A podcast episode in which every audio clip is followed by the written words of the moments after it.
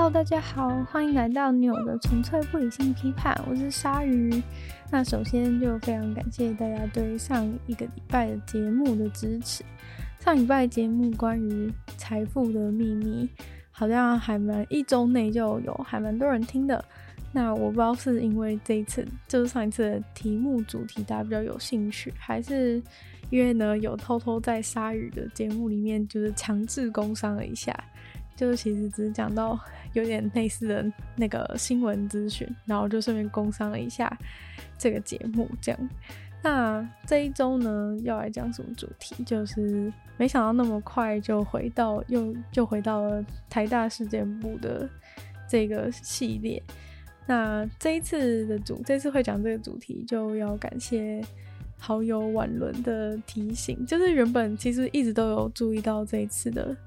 这一次的事件，就是关于这个俗称台大鹅事件。对，那原本就有一直有在关注这件事，但就没有想到说，哦，其实就是也可以跟大家分享一下这个事件这样子，因为其实也蛮有趣的，然后也有一些。值得思考的问题，对，那所以想说今天来大大概来跟大家分享一下这一次台大鹅事件的一个始末，然后还有衍生出来的一些问题。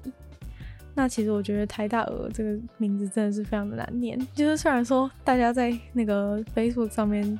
社团里面讨论的时候打字，觉得就是讲鹅鹅两个叠字很可爱，但是。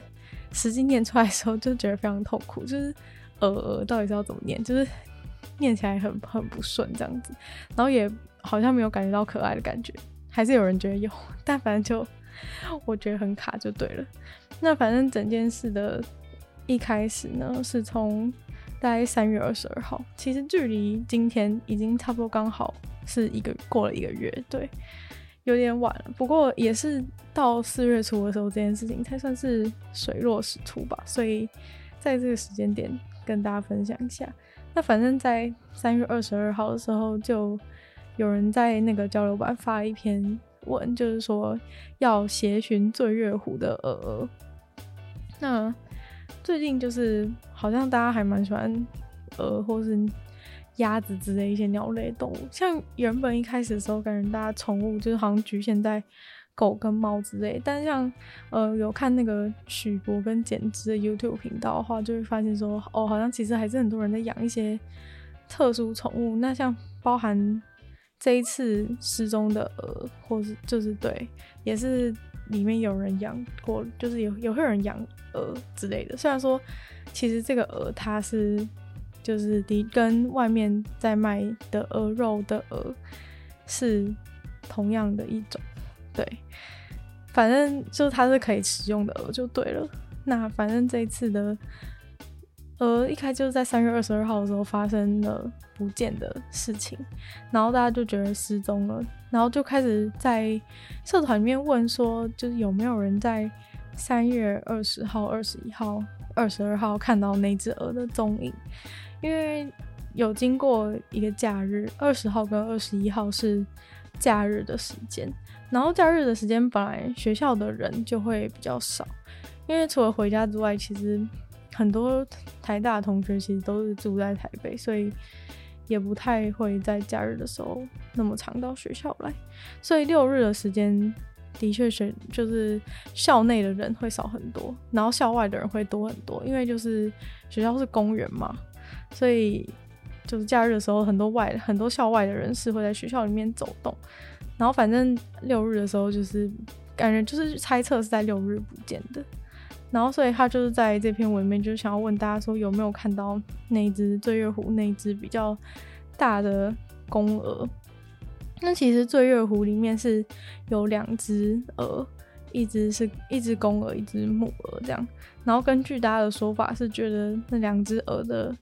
感情一直都非常的良好，对，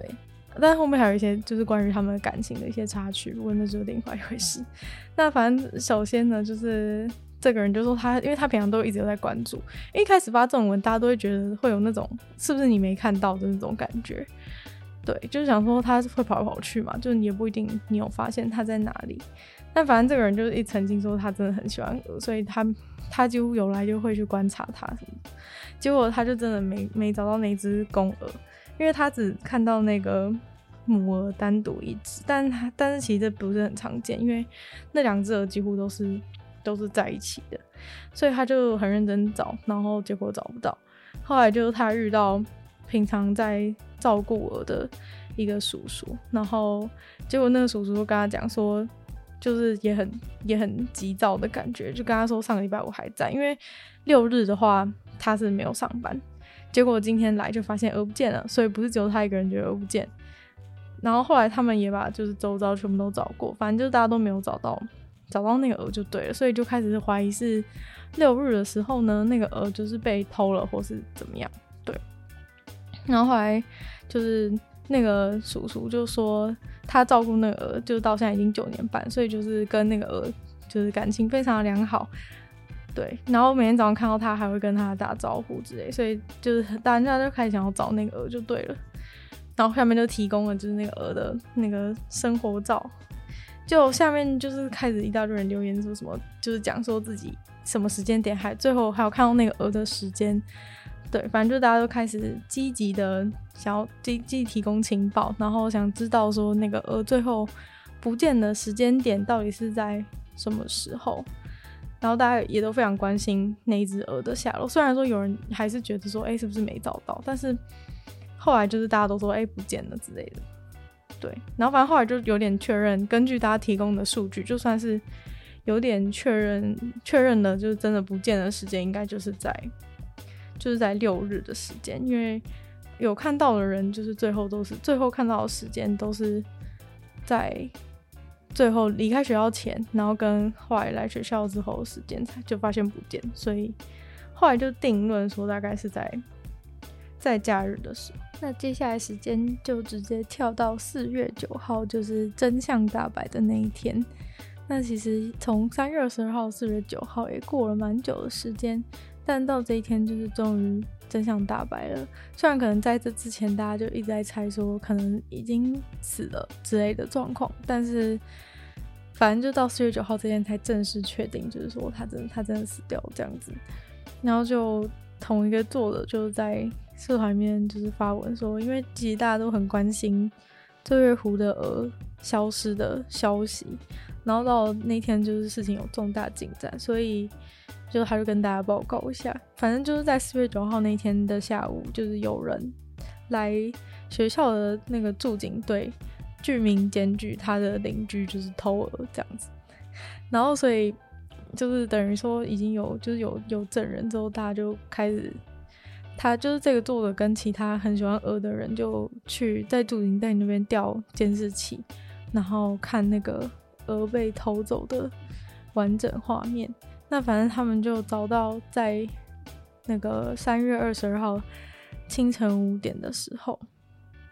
然后反正就那个时候就是差不多的那个时间点，那个凶手呢就去学校，然后在湖旁边就把鹅杀了，然后带走。简单来说就是这样子。那具体的时间轴呢，就是在监视器画面当中可以看到，就是四点五十八分的时候，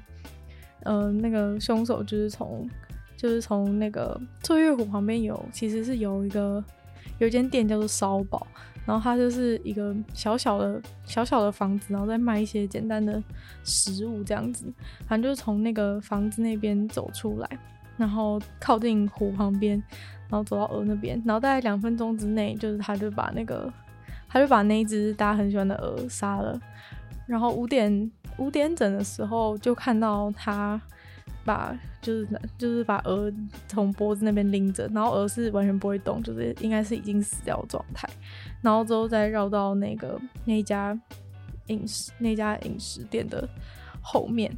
然后后来他又从那个烧堡的后面走出来。然后这个时候他是已经过了三分钟，然后他那时候是已经把那个鹅装进纸箱里面。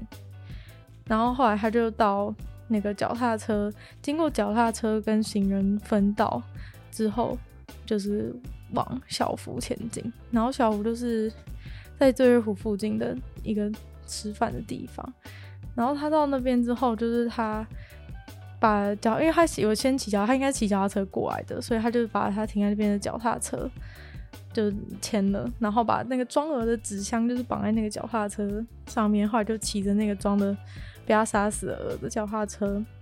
从新生南路的出口那边出去。然后那时候是五点零九分，所以总共就是耗时十一分钟，就是把那个鹅杀了，然后然后再走。然后带回去，然后那个人呢，就是往万隆方向前进了。然后根据网友的说法，就是说他是一个惯犯，很喜欢来台大抓各种的生物，就是不管是鱼啊，或是鸭，或是这次的鹅，反正就是他很喜欢来台大抓这些动物回去，就对，这是检举人的说法。对，然后反正就是因为有这个检举人，所以这件事情呢就真相大白了。那反正其实很多人都非常的生气，然后就说我希望有懂法律的人可以提供一些意见，就是他们就很想要，就是希望可以制裁这个杀鹅的凶手，然后希望大家不要把台大当成猎场的感觉，对，但是对，反正大家可能觉得听到这里，可能觉得说，哎，就是一只鹅，就是为什么那么生气？因为像光是这一篇就是真相的文。就是有引来了六千八百个，就是暗赞，或是暗怒，或是暗哭，对，反正就是有非常多的人回应，然后下面留言也非常多，就是 RIP 啊之类的内容，然后或是对凶手非常愤怒的言论，然后这一篇作者呢，甚至还精心制作了一张，就是他犯案的路线图，就是在 Google Map 上面画出他就是在每个时间地点做任何事情，对。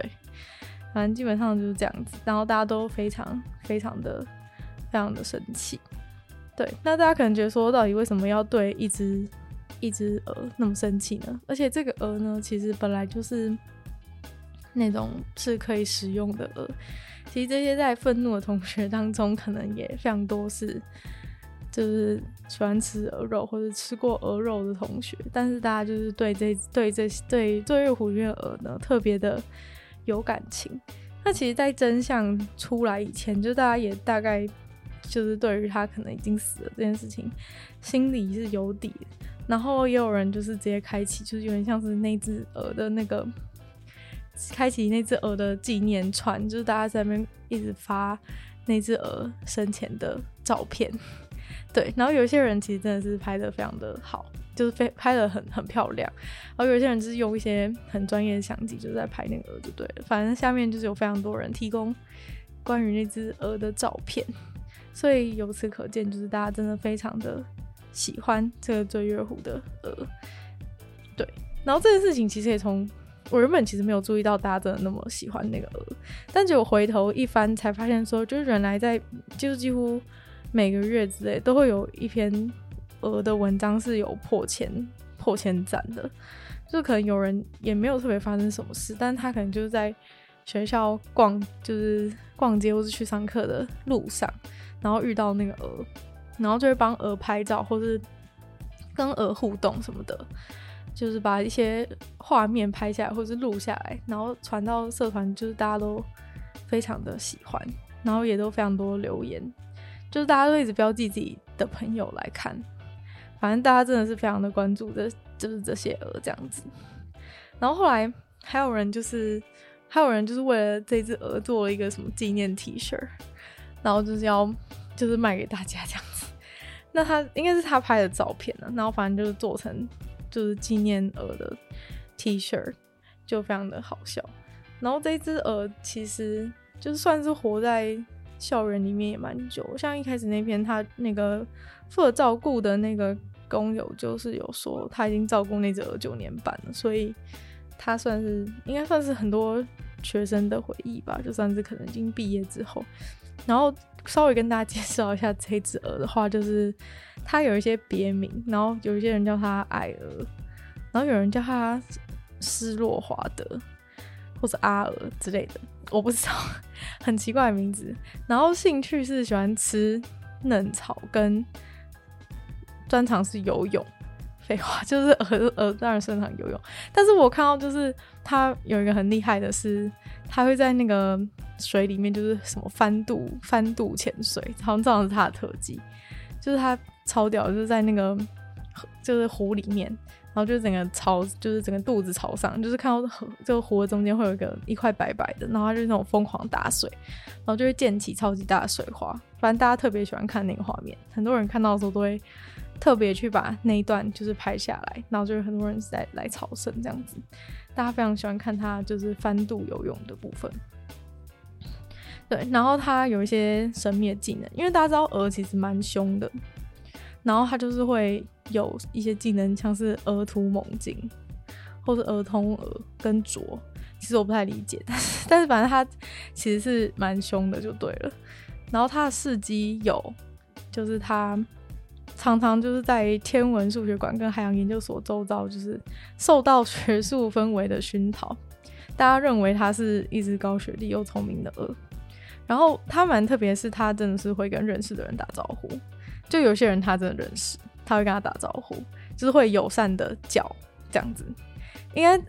又有点难理解说什么叫友善的叫，但是如果你知道他什么叫不友善的话，你就很明显可以知道什么叫友善叫。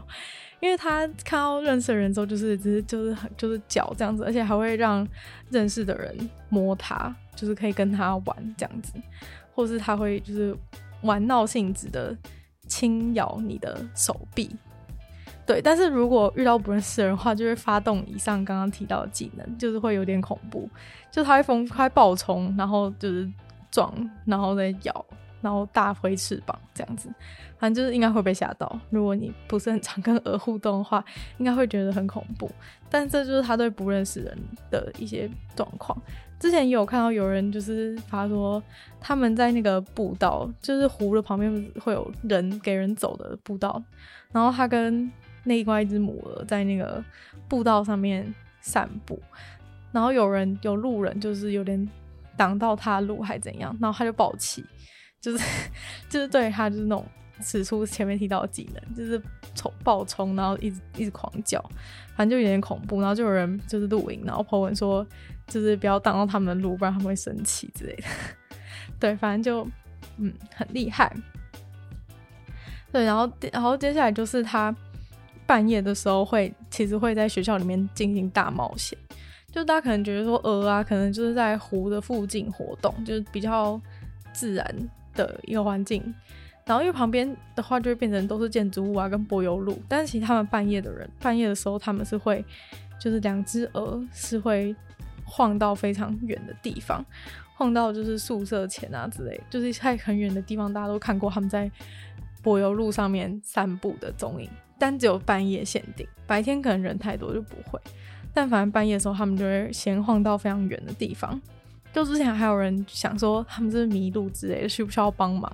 但是其实好像他们就是就是认识路，就是他们会走很远，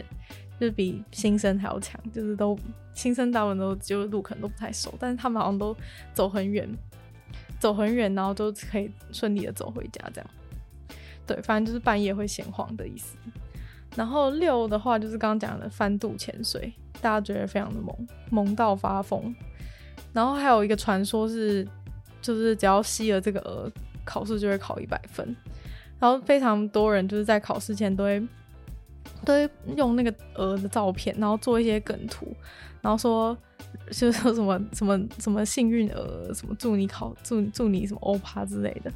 反正就有非常多人就是利用那个鹅的照片 做梗图。所以就是有这样的传说，说吸了它的人考试就可以考一百分，对。然后还有一个事情是很神秘的事情，是有人一直说他之前曾经就是喜欢上鸭子，然后所以跟母鹅的母鹅的感情就是陷入危机这样子。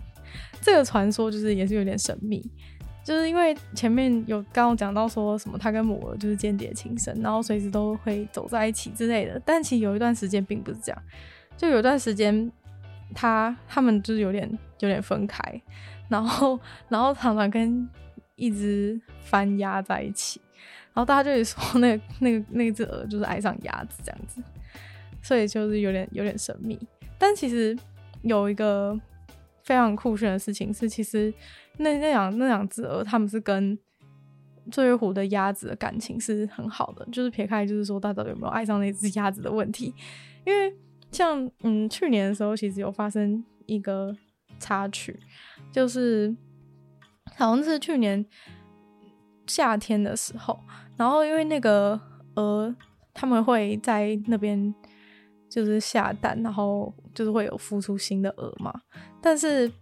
就有些人会去偷鹅的蛋。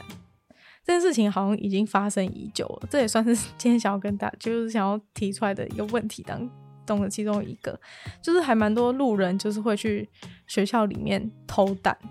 就是我不知道他是想要吃，还是因为单纯很讨厌那些鸟存在，不想让有新的鸟出生之类的问题。但反正就是那个鹅生的蛋呢，总是会离奇的消失，就是很明显有人去偷蛋。然后反正去年的时候，那个鹅的蛋就是被偷了，然后那个母鹅就很像。就好像很难过吧，反正就一开始就是有很很沮丧了一阵子，根据同学的描述，然后后来就发生了很神秘的事情，就是那个公鹅跟母鹅就是开始带着一大群鸭子在学校里面走，就他开始帮鸭子养小孩的状况，因为曾经有人就是一直说什么母鹅不见了的事情，结果后来发现母鹅其实是在帮鸭子孵蛋。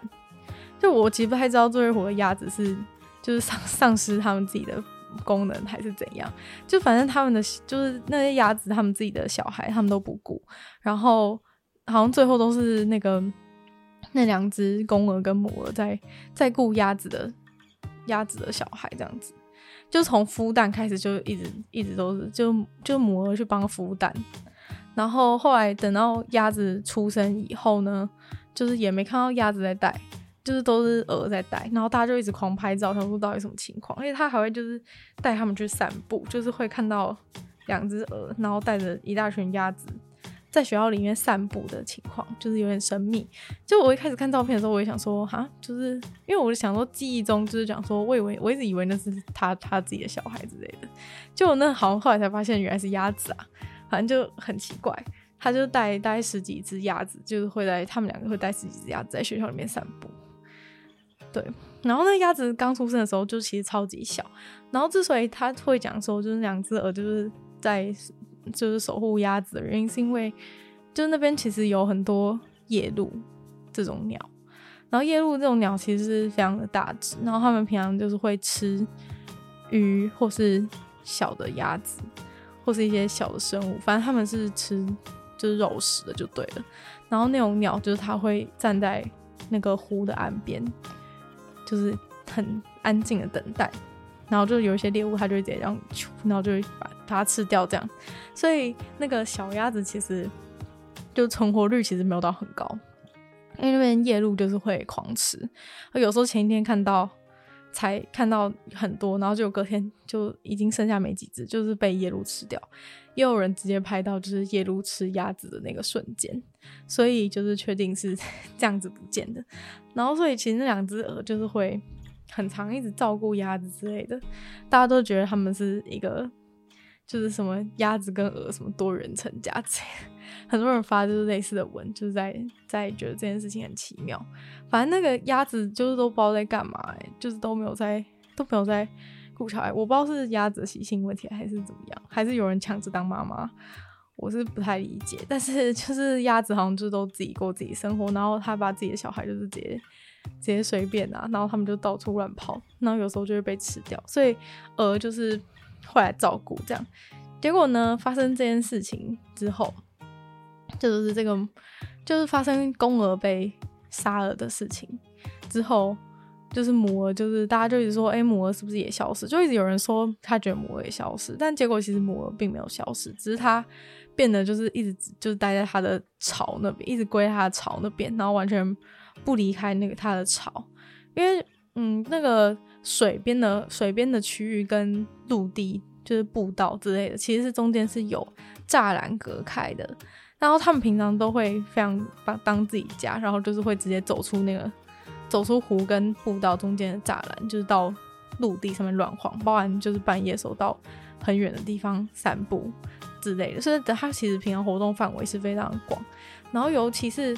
据说如果你真的很想看鹅的话，就是中午的时间，他们就一定会在步道上面散步。然后反正就是有一些固定观察人就发现它不见，但它其实就是一直在它的巢里面完全不出来。就自从那个公鹅被杀事件之后，它就是一直都待在它的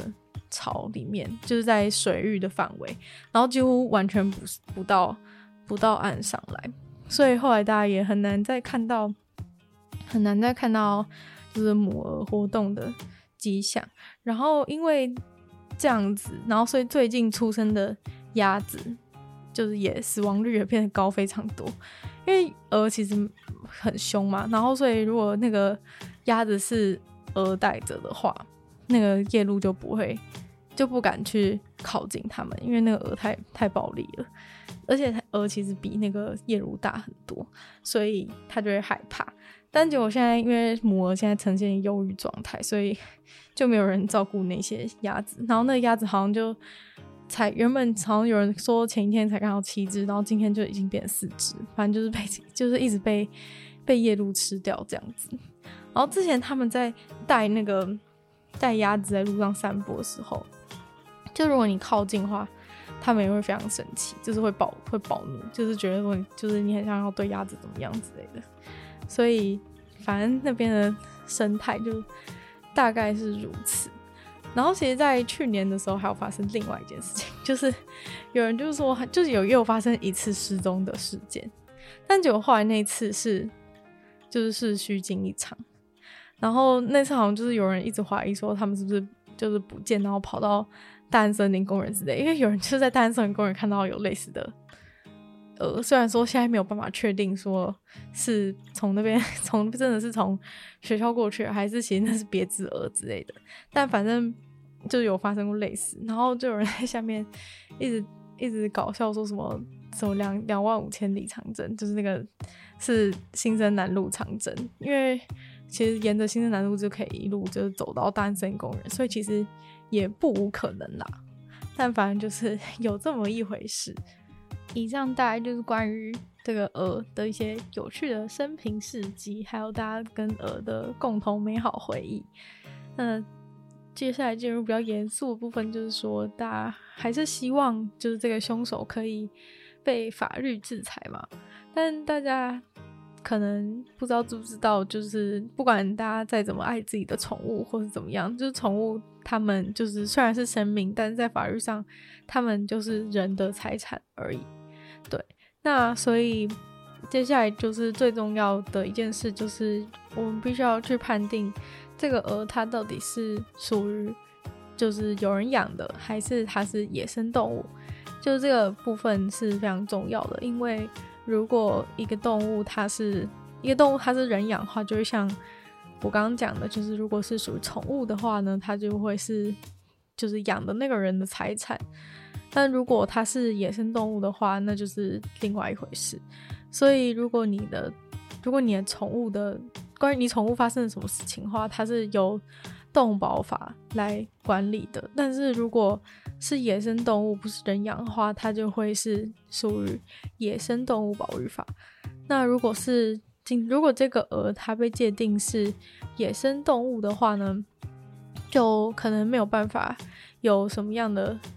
法则，因为这个鹅它本来就不是台湾的动物，然后也。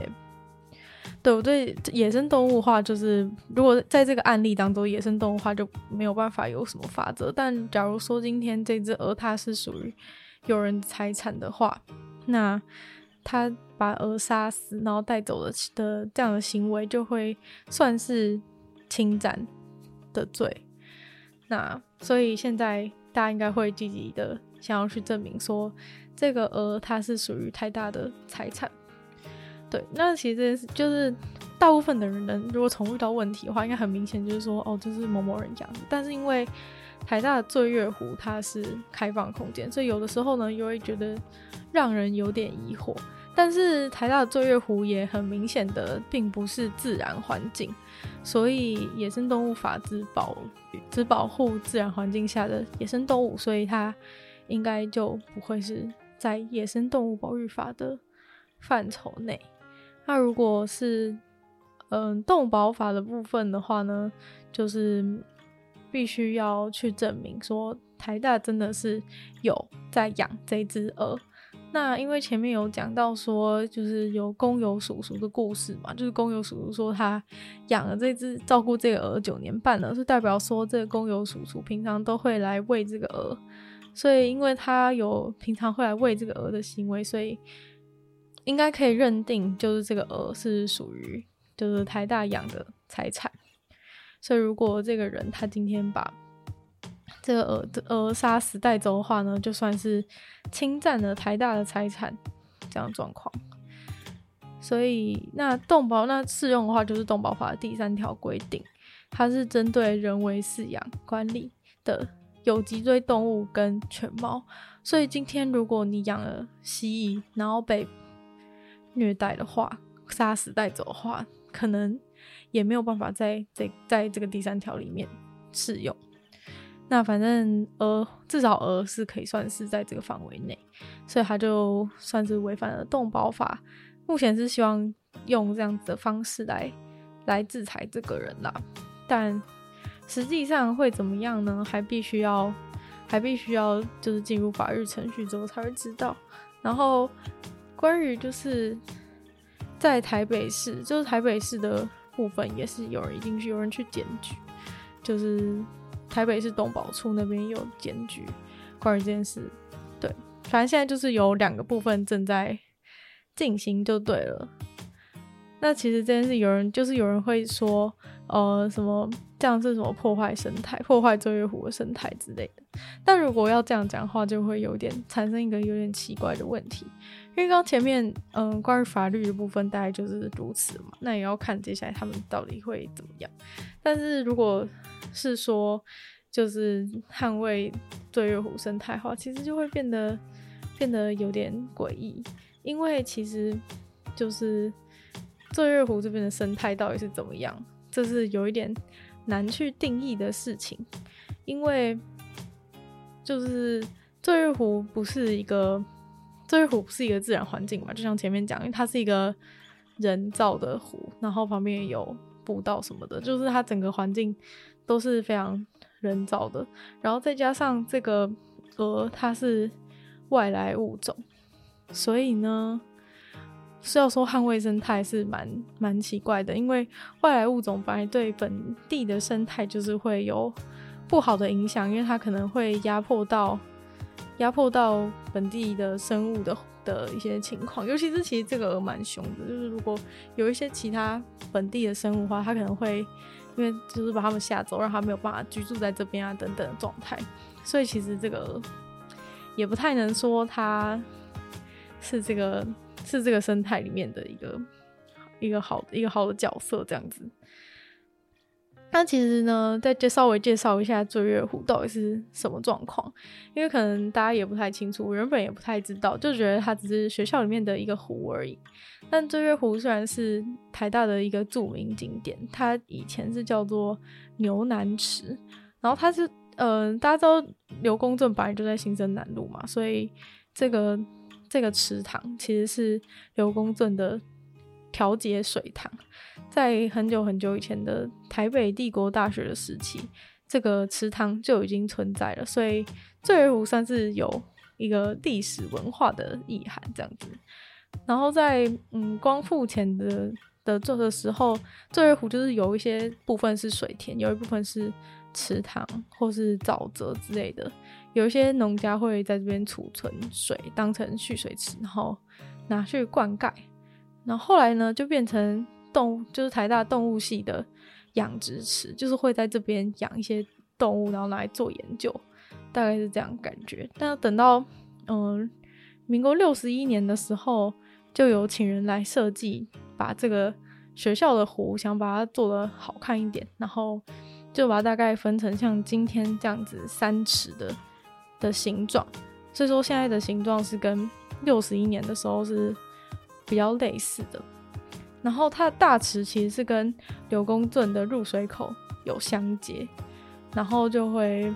就是会就是让整个三个池的水道是可以相通，然后导致这让让排水可以良好这样子。但结果后来刘公圳就没有使用了嘛，然后就变成今天的学校里面的一条路，叫做小椰林大道。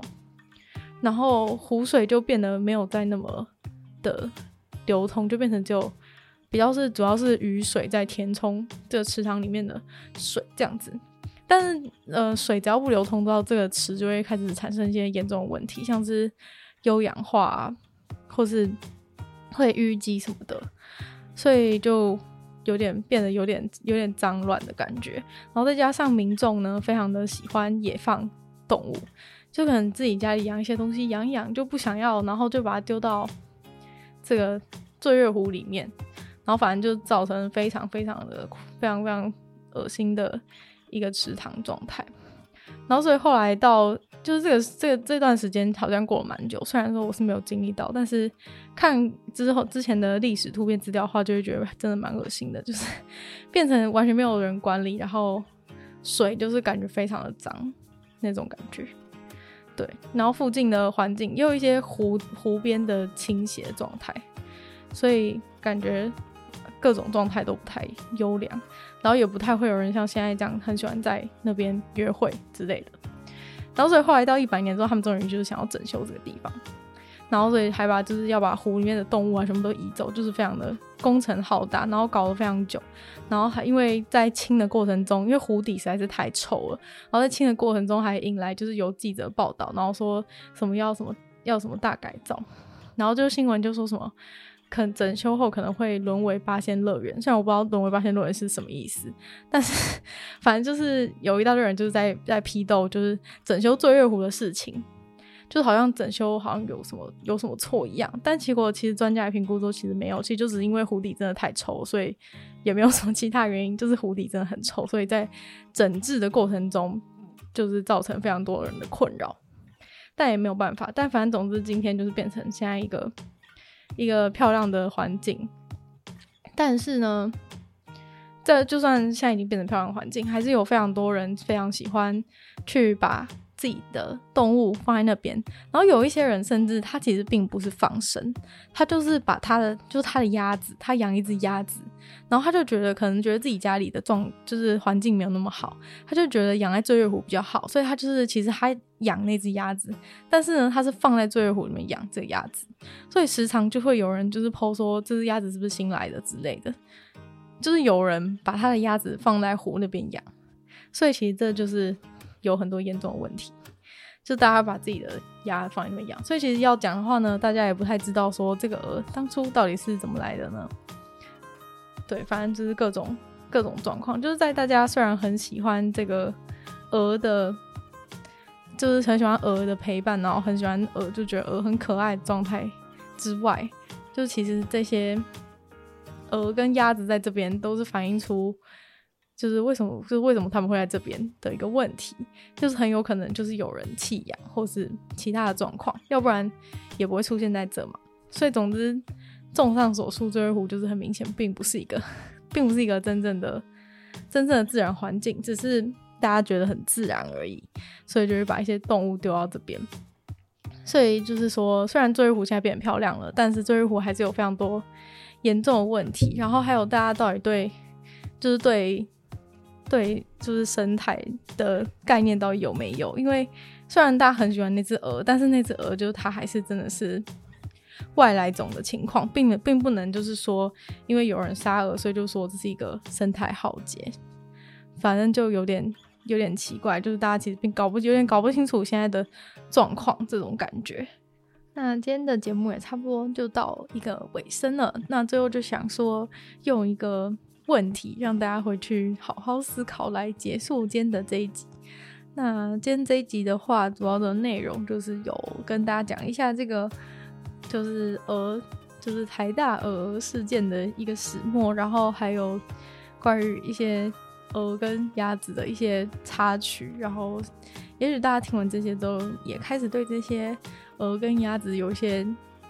连接，然后觉得他们很可爱之类的。他最后也提到关于就是一些法律的问题啊，还有生态的问题。但最后呢，想要跟大家讲的一个问题是关于，就是一个大家对台大的鹅被杀跟屠宰场的鹅被杀一个道德上的差别是什么的问题。因为，例如说像现在这个醉月湖鹅杀事件呢，现在已经在就是去台北市警察局罗斯福派出所已经报案了，然后台北市的动保处也有开始侦查这一次的事件。